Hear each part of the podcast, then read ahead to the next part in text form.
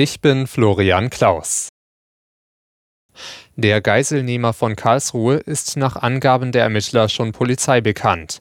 Der 20 Jahre alte deutsche Beschuldigte habe unter anderem wegen Gewalt- und Eigentumsdelikten Strafanzeigen bekommen, teilten Polizei und Staatsanwaltschaft mit. Die Polizei hatte nach fast fünf Stunden die Geiselnahme in einer Apotheke beendet und den Tatverdächtigen festgenommen. Der Geiselnehmer hatte nach offiziellen Angaben elf Menschen in seiner Gewalt. Bundesinnenministerin Faeser will nach der Amoktat von Hamburg den Entwurf zur Änderung des Waffengesetzes noch einmal prüfen. Man müsse schauen, ob es noch Lücken gebe, sagte sie der ARD.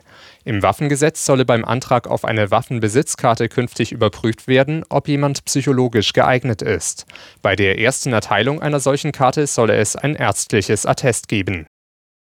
Die Europäische Union und die USA sind im Handelskonflikt rund um US-Subventionen für grüne Technologien aufeinander zugegangen. Man wolle unverzüglich ein Abkommen für Mineralien für Autobatterien aushandeln, kündigten US-Präsident Biden und EU-Kommissionschefin von der Leyen nach einem Treffen an. Ein US-Gesetz hatte in Europa Sorge vor Wettbewerbsnachteilen ausgelöst.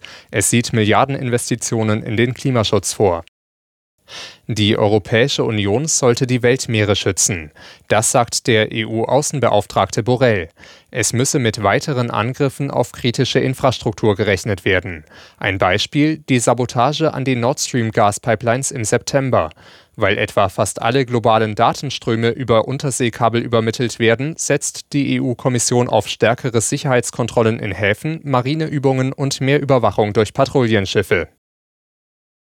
Nach zuletzt vier Spielen ohne Punkt und ohne Tor ist dem VfL Bochum in der Fußball-Bundesliga ein Befreiungsschlag gelungen. Die Bochumer feierten zum Auftakt des 24. Spieltags beim 1. FC Köln einen 2:0 Erfolg den Reset-Knopf drücken. Das war vor der Partie in Köln die Idee von Bochums Trainer Thomas Letsch und das hat funktioniert. Früh ging der VfL in Führung, Stöger traf per Elfmeter, mit ein bisschen Glück hat er den Ball reingemurmelt vom Punkt und darauf fand der FC keine Antwort. Bochum gewann Selbstvertrauen und letztlich das Spiel. Zu Beginn der Schlussphase knallte Masovic den Ball unter die Latte des Kölner Tores zum 2 zu 0, die Entscheidung. Der Tabellenzwölfte Köln zum vierten Mal in Folge torlos und Bochum macht vorerst einen Riesensatz vom letzten auf den 14. Platz.